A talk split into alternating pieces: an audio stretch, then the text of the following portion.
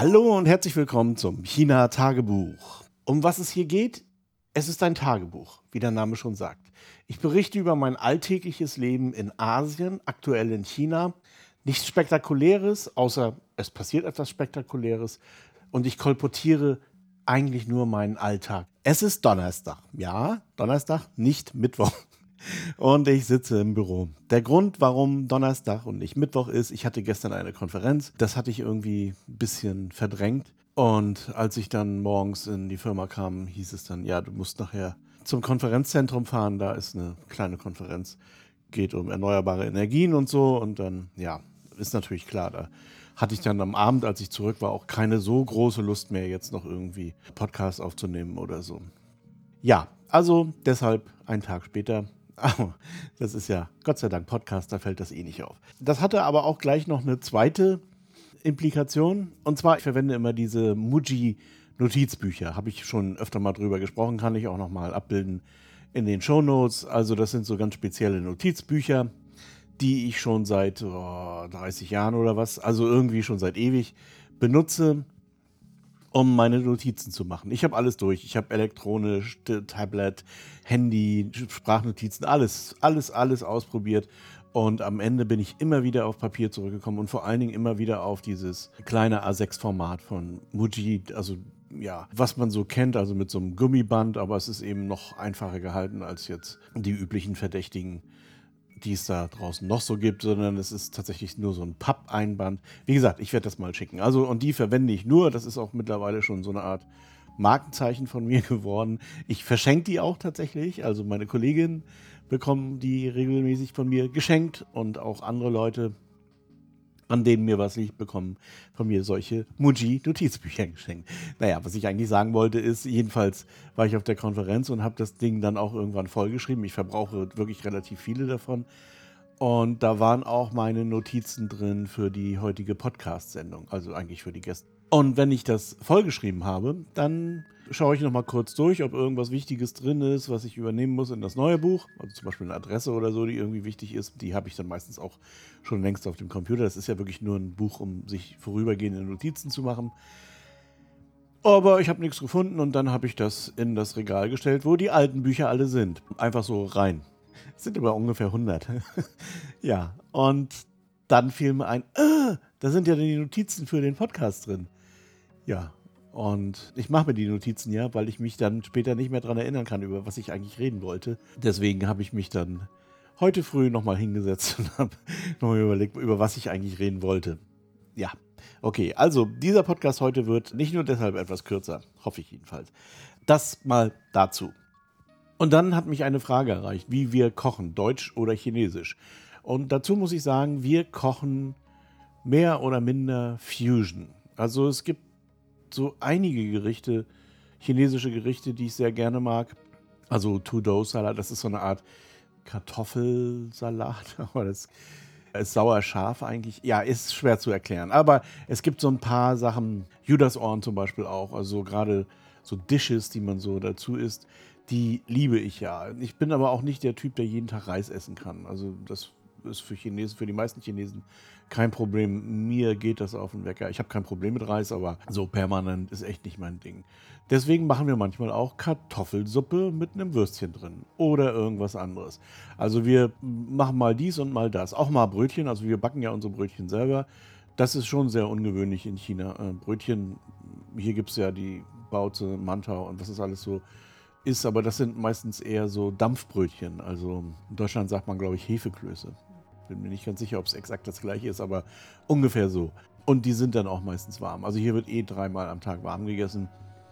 Weshalb Brötchen und sowas natürlich auch immer schwierig ist. Wir machen dann das dann, überbacken das noch mit irgendwas. Aber wie das so ist, wenn man zwei Küchen, was im Übrigen ja auch eine ziemliche Anmaßung ist zu sagen, es wäre chinesische Küche oder deutsche Küche.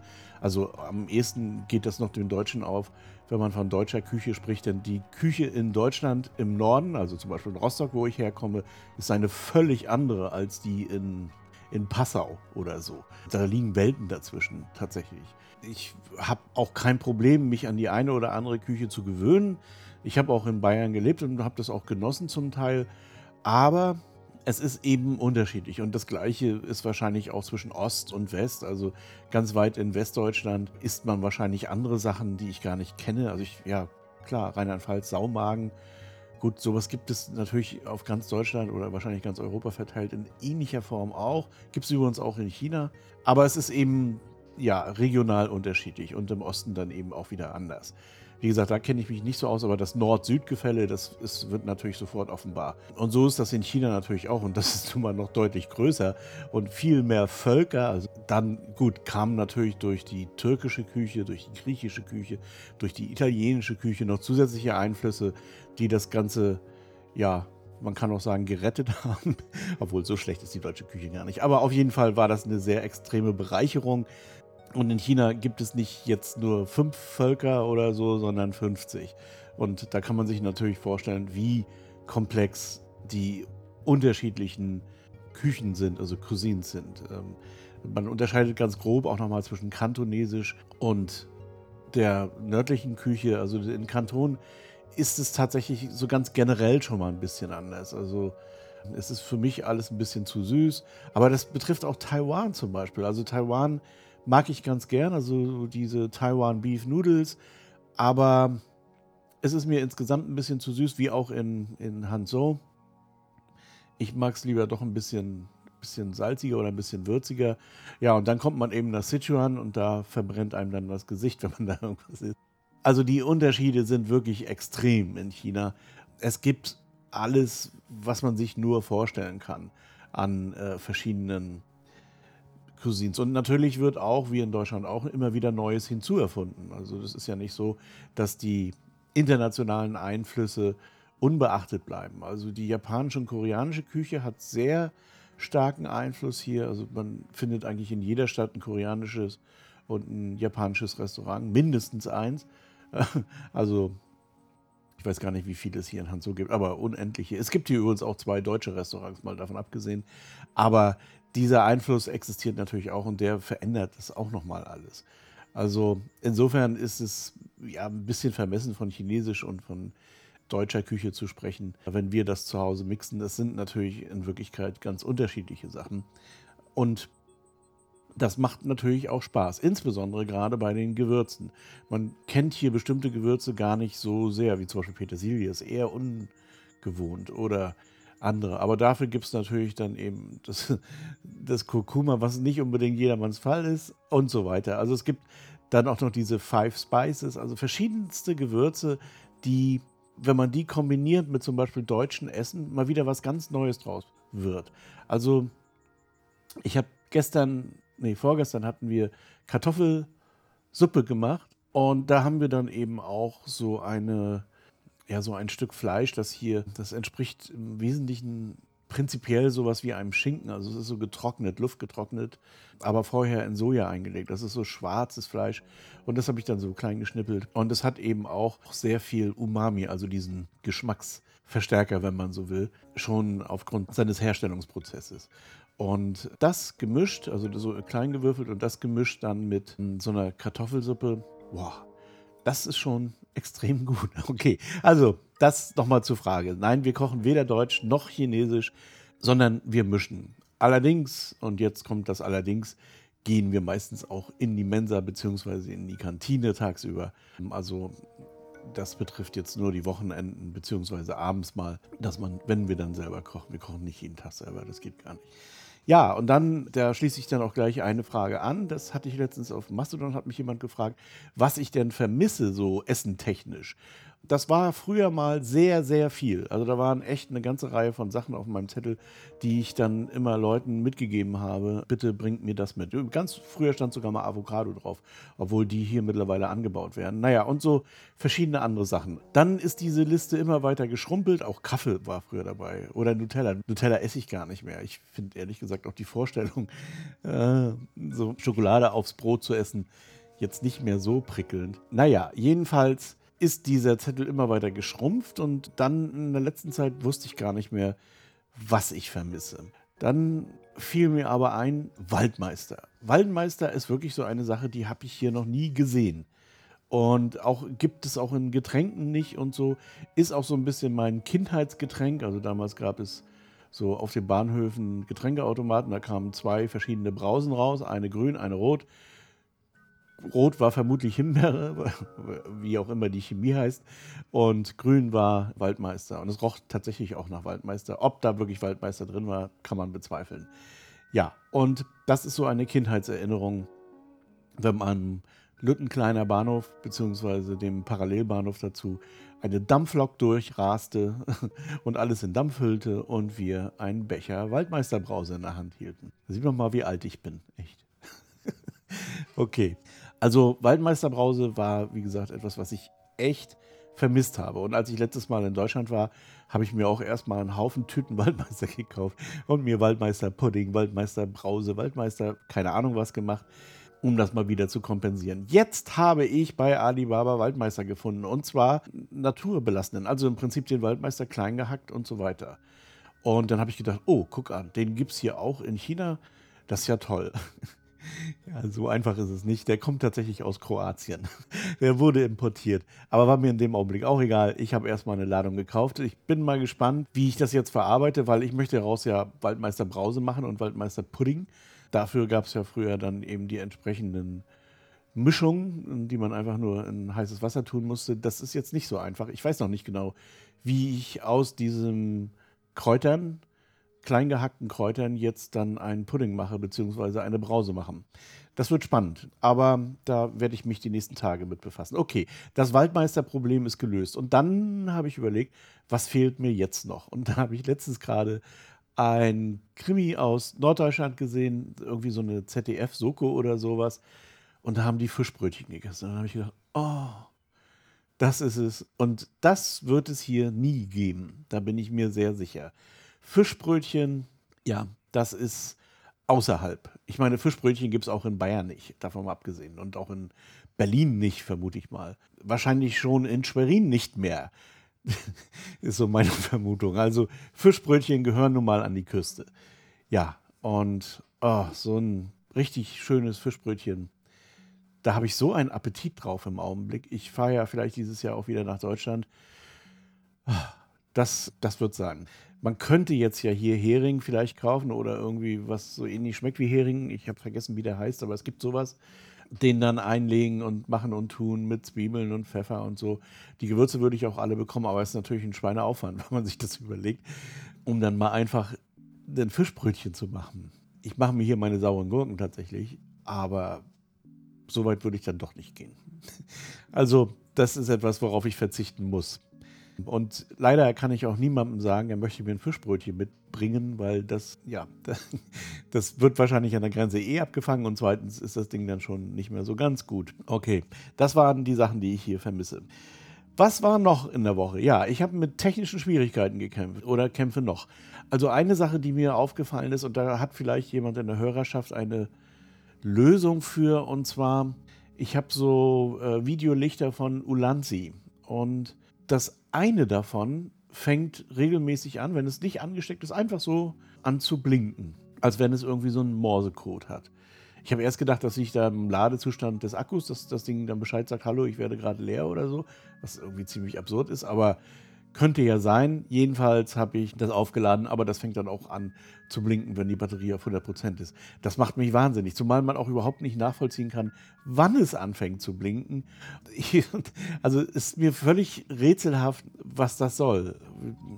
Ich habe dann auch verschiedene Tastenkombinationen probiert von diesem Licht, aber ja, ich habe allerdings auch auf 5500 Kelvin eingestellt. Vielleicht mache ich mal rot an oder so. Vielleicht passiert das dann nicht. Keine Ahnung, was das ist. Aber falls das irgendwie ein bekanntes Thema ist und auch so vielleicht eventuell sogar einen Grund hat, dann mal bitte Bescheid sagen. Das mal nur so am Rande. Okay, und dann die technischen Schwierigkeiten. Ich hatte vor ein paar Sendungen erzählt, dass wir Glasfaser gelegt bekommen haben hier. Und dann guckte dieses Glasfaserkabel, beziehungsweise das, äh, da ist dann so ein elektronisches Gerät am Ende, also im Prinzip ein Glasfasermodem, so aus der Wand und wir haben das gekonnt ignoriert. Also ich habe schon mal einen Laptop angeschlossen, wollte gucken, wie, wie gut die äh, Performance ist über Glasfaser, ob das so viel anders ist als DSL. Ja, ist es. Es steht sogar im Vertrag drin, ist auch eine höher zugesicherte Leistung irgendwie. Aber ich habe das dann, wie gesagt, wir haben es ignoriert im Büro. Und vor zwei Tagen oder so kam dann eine Nachricht, wir schalten die alte Kupferleitung, also DSL heißt das wohl, am 21. ab. ja, da ging natürlich die Hektik hier los, weil das hieß, dass alles, also dass im Prinzip der Router an dieses neue Ding angeschlossen werden soll. Ich weiß nicht, wie das geht und ich hatte den Eindruck, der Techniker wusste das auch nicht. Aber ich habe mir das dann mit angeguckt und der hat dann einfach, also das ursprüngliche Protokoll zur Kontaktaufnahme mit dem Internet war PPPoE, glaube ich, oder PPOE. Ich weiß gar nicht, was das heißt. Ähm, Point Present of, egal, ich weiß es nicht. Und das wurde jetzt einfach umgestellt auf eine feste, beziehungsweise auf eine zugewiesene IP. Ja, das ist natürlich soweit erstmal überhaupt kein Hit, denke ich mir. Also soweit ich mich noch erinnern kann, als ich selber noch Router irgendwie konfiguriert habe. Aber dann tauchte äh, so ein, eine Meldung auf, IP-Konflikt, weil nämlich dieser Router da, also dieser, weil nämlich dieses Modem ja nur eine IP-Adresse und zwar eine lokale zur Verfügung stellt. Also die übliche 192.168.1.1. Ja, aber das war ja eigentlich die erste Adresse in unserem Netzwerk. Also gab es jetzt so einen IP-Konflikt. Und das war interessant, sagen wir mal. Also eigentlich, eigentlich, der Theorie nach ist das so, dass wenn die IP-Adressen automatisch verteilt werden, dann macht man den Computer mal aus und wieder an und dann hat er diese IP-Adresse eingefangen. Das ähm, hat so nicht ganz funktioniert. Also um das mal äh, zu versinnbildlichen, wir haben zwei Kameras, fünf, mindestens fünf Computer jetzt, naja, also noch die Laptops habe ich aber ausgenommen mal.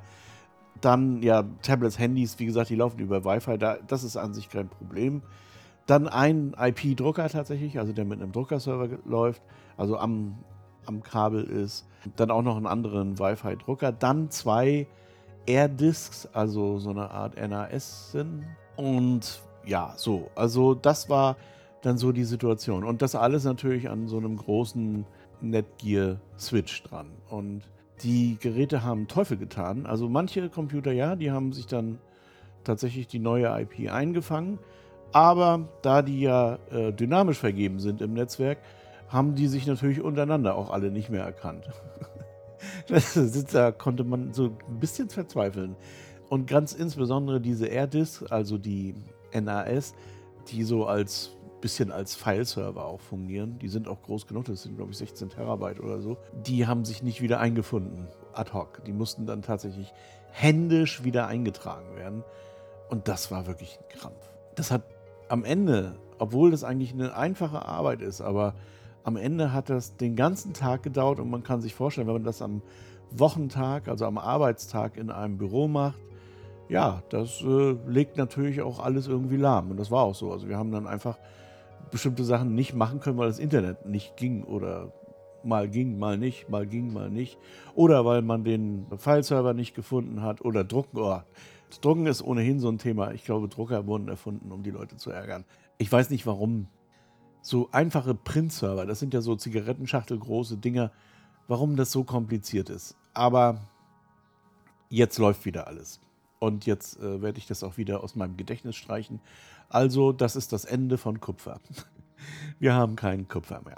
Ja, eine Sache noch, die mir mal wieder aufgefallen ist. Ich weiß nicht, ob man das politisch nennen kann. Auf jeden Fall ist es ein Punkt, der mich immer so ein bisschen ärgert, schon immer ein bisschen geärgert hat. Als Präsident Scholz, also der Kanzler Scholz letztens in Afrika war, kam er zurück mit der guten Nachricht, dass er Fachkräfte aus Afrika, aus Kenia ganz speziell, nach Deutschland schafft. Und dann habe ich mir überlegt, ist es wirklich so, dass die Kenianer ihre Fachkräfte nicht selber brauchen? Und natürlich, also ich denke schon, dass die ihre Fachkräfte selber brauchen. Ich kenne auch nicht den Deal, den er da ausgehandelt hat. Auf jeden Fall ist das natürlich das klassische Brain Drain, dass man sich Leute holt, die man im eigenen Land nicht heranziehen will. Denn es ist ja nicht so, dass man das nicht könnte aufgrund der Bevölkerungspyramide, sondern einfach nicht will. Und man will am Ende natürlich auch, wenn die ausgebildet sind, nicht den vollen Preis bezahlen. Also holt man sich irgendwelche Sklaven aus Afrika, lässt die dann in Deutschland für einen Bruchteil des Geldes arbeiten, erkennt natürlich die Ausbildung nicht an, also die, den kompletten Abschluss, weshalb man ja auch das gut rechtfertigen kann, dass man weniger zahlt, lässt sie aber genau diese Arbeit machen, die eigentlich ausgebildete Ingenieure in Deutschland dann gemacht hätten. Das finde ich ist so eine linke Sache. Deutschland hatte ja mal, also dank Humboldt und Co., eines der besten Bildungssysteme der Welt, das ja auch äh, ausgestrahlt hat auf Europa, diese Art der Bildung. Nur gerade FDP und andere Parteien bohren daran ja schon seit Jahren, dieses Bildungssystem zu erodieren und zu dem zu machen, was es in den USA gibt. Die haben im Prinzip kein Bildungssystem meines Erachtens. Ich weiß das durchaus auch, weil ja unsere Tochter auch in den USA war für ein paar Jahre und wir das alles dort auch erlebt haben, wie das so läuft. Verglichen mit dem chinesischen oder russischen Bildungssystem auch tatsächlich ist das geradezu lächerlich, was dort an Wissen vermittelt wird. Das ist katastrophal, ehrlich gesagt. Also auch diese ganze, ja, das ganze System mit Highschool und so das ist wirklich weit hinter dem, was es in Deutschland gibt. Aber man hätte das natürlich auch gerne da so. Und die amerikanische Wirtschaft würde ohne Brain Drain nicht funktionieren. Das ist tatsächlich eines der wichtigsten Punkte. Die Universitäten sind voll von ausländischen Studenten natürlich, überwiegend asiatischen Studenten, indischen Studenten. Früher waren es auch sehr viele russische Studenten, die sich das irgendwie leisten konnten, wie auch immer. Und insgesamt ist das Bildungssystem in den USA so eine Art Geschäft, also wo man etwas verkauft, was dort meines Erachtens nicht wert ist, für was man es verkauft. Also da bekommt man in Deutschland mehr für das gleiche Geld, beziehungsweise für deutlich weniger Geld. Und dieses System, dieses Brain Drain, möchte man auch gerne in Europa einführen. Ja, gut, kann man machen. Aber in den USA zeigt sich eben auch, und das war ein Artikel, den ich bei Heise oder bei Golem gelesen habe, wie das ist, wenn sich das umkehrt. Und ähm, es gibt jetzt im Augenblick so eine Asiaphobie, eine Anti-Asien-Stimmung, richtet sich eigentlich gegen China, aber strahlt aus auf alle Asiaten, dass die auch so nach und nach ihre Koffer packen. Also insbesondere Koreaner, Japaner, also ganz besonders Japaner und aber auch viele Chinesen kehren den USA den Rücken und sagen, nee, warum muss ich mich hier anpöbeln lassen oder erschießen lassen? Das war ja letztens auch dieses Massaker an Thailänderinnen und typisches anti-asiatisches Ding. So, und darauf hat man natürlich keine Lust und kehrt dem Land den Rücken. Es gab auch mal so eine Ausweisung nach dem amerikanischen Eisenbahnbau, nachdem die Chinesen die Eisenbahnen gebaut haben, in USA und in Kanada und das mit ihrer Gesundheit und teilweise auch mit ihrem Leben bezahlt haben. Als sie damit fertig waren, haben die Amerikaner befunden, dass die Chinesen ihnen die Arbeit wegnehmen und haben ein Gesetz erlassen, dass alle Chinesen das Land verlassen müssen. Kein Quatsch jetzt. Das ist dieser Exclusion Act. Ich kann das auch nochmal verlinken, aber findet man auch bei Wikipedia und so weiter. Also das bahnt sich jetzt gerade wieder an. Man möchte also in den USA alle Asiaten, alle Chinesen erstmal, aber das bedeutet am Ende, also dass das auch die anderen betrifft, die so ähnlich aussehen, das Land verlassen zusammen mit den entsprechenden Ressentiments. Wenn man sich dieses Gesetz von 1870 anguckt, dann sieht man auch, was da für Karikaturen in den Zeitungen dort gelaufen sind. Es gab auch Pogrome natürlich und so weiter. Alles das steht den USA, beziehungsweise steht meines Erachtens den Asiaten in den USA jetzt gerade bevor. Und jetzt kommt Scholz und möchte Afrikaner einführen aus Kenia. Ja, das ist eine sehr gute Idee. Natürlich wird dieses Brain Drain bei Leuten, bei jetzt Deutschen zum Beispiel Ingenieuren, die dann irgendeinen Kenianer vor die Nase gesetzt bekommen, der nur halb so viel Geld nimmt, ja, nicht gerade für Entzücken sorgen. Allerdings sitzen beide im gleichen Boot. Also wenn sie sich zusammentun, dann, dann wäre man schon mal einen ganzen Schritt weiter. Zum Beispiel, dass man die Bildungsabschlüsse anerkennt, dass man auch gleich bezahlt und dann verringert sich das Ganze schon. Und dann, und das ist meines Erachtens eigentlich so das größte Problem dabei. Die Ausbildung, die zum Beispiel der kenianische Staat bezahlt hat, ja, die muss dann Deutschland eben übernehmen. Das heißt, wenn Sie einen Kopf importieren, dann müssen Sie dafür natürlich auch die Zeche zahlen für die Ausbildung etc. Das kann ja nicht angehen, dass dann der kenianische Staat das alles bezahlt und die Deutschen genießen die Früchte. Das ist im Prinzip genau das gleiche Thema wie mit der Raubkunst oder so. Und es ist Raub. Also es ist dieses Brain Drain und so weiter, hat sehr viele Euphemismen, also ja, Fachkräfteeinwanderung und so weiter und so fort. Aber es ist eine moderne Form der Sklaverei und es ist Raub der Ressourcen der afrikanischen Länder aktuell. Und ich bin wirklich überrascht gewesen, wie wenig kritisch dieses Braindrain in der deutschen Presse oder so gesehen wird. Eher positiv, beziehungsweise natürlich von AfD-Seite, ja, was wollen die hier oder irgendwie so, aber gut, das ist, das ist auf einem anderen Niveau. Ich sehe das eher kritisch, dass man damit den afrikanischen Kontinent noch weiter beraubt und ausbeutet. Weiß nicht mehr, wer das gesagt hat, aber es gibt so einen Spruch von irgendeinem so reichen Sack wahrscheinlich, wie man Afrika helfen konnte. Und er sagte dann, äh, wie, man da irgendwie ja, spenden oder was. Ich, wie gesagt, ich kriege den Spruch nicht mehr so ganz zusammen, aber er sagte, das würde schon reichen, wenn wir sie nicht mehr beklauen würden. Und genau das ist aber Brain Drain. Brain Drain ist Raub, ist Sklaverei. Und ich finde die, mir fällt das deutsche Wort nicht ein, aber diese Awareness diesem Fuck gegenüber in Deutschland erstaunlich niedrig. Ich finde, das ist ein Skandal. Also kein Land hat das Recht, die Ressourcen eines anderen Landes, eines anderen souveränen Staates oder auch nicht souveränen Staates auszubeuten. Also es kann doch nicht sein, dass man einfach irgendwelche Leute, die für viel Geld, vielleicht auch nicht viel Geld, aber mit viel Aufwand für denjenigen für den entsprechenden Staat absaugt. Ich finde, sowas gehört geächtet. Gut, wie gesagt, die ganze amerikanische Volkswirtschaft funktioniert so. Die würde ohne das nicht funktionieren, noch zumindest. Man braucht sich nur die Namen bei Apple angucken. Apple-Mitarbeiter sind zu 40 Prozent asiatisch. Also die Bevölkerung von Cupertino ist zu 40 Prozent asiatisch. Google hat russische Wurzeln und so weiter. Also Steve Jobs ist, glaube ich, Syrer gewesen. Äh, also beziehungsweise seine Vorfahren. Also ohne Brain Drain wäre die USA exakt nichts. Das wäre, ja gut, den einzigen Brain, den sie sich aus Deutschland gedraint haben, das war Trump. okay, also ohne Brain Drain wäre USA nichts tatsächlich. Ohne Raub, ohne Sklaverei, ohne Genozid würde die USA nicht existieren. Das ist ihre Basis. So, so negativ wollte ich jetzt auch gar nicht schließen, sondern ich fahre ja jetzt zur SNEC und dann noch ein bisschen durch China und so. Und ich weiß jetzt noch nicht genau, wie die nächste Folge entstehen wird. Ich habe alles mit unterwegs, weil sowieso Kamera und Mikrofon.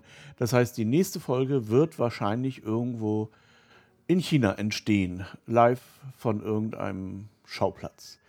Ja, da bin ich mal gespannt, wie das alles jetzt so wird die nächsten Tage. Das ist echt ein bisschen Stress zurzeit. Okay, dabei will ich es auch belassen. Soweit und bis zum nächsten Mal. Bye bye.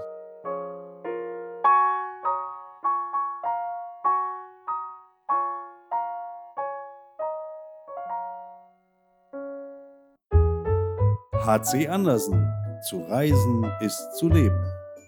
Mit Solarenergie von Eco Worthy. Ob Vanlife, Tiny House oder Camping. Eco Worthy dein Partner für Solarenergie. eco-worthy.com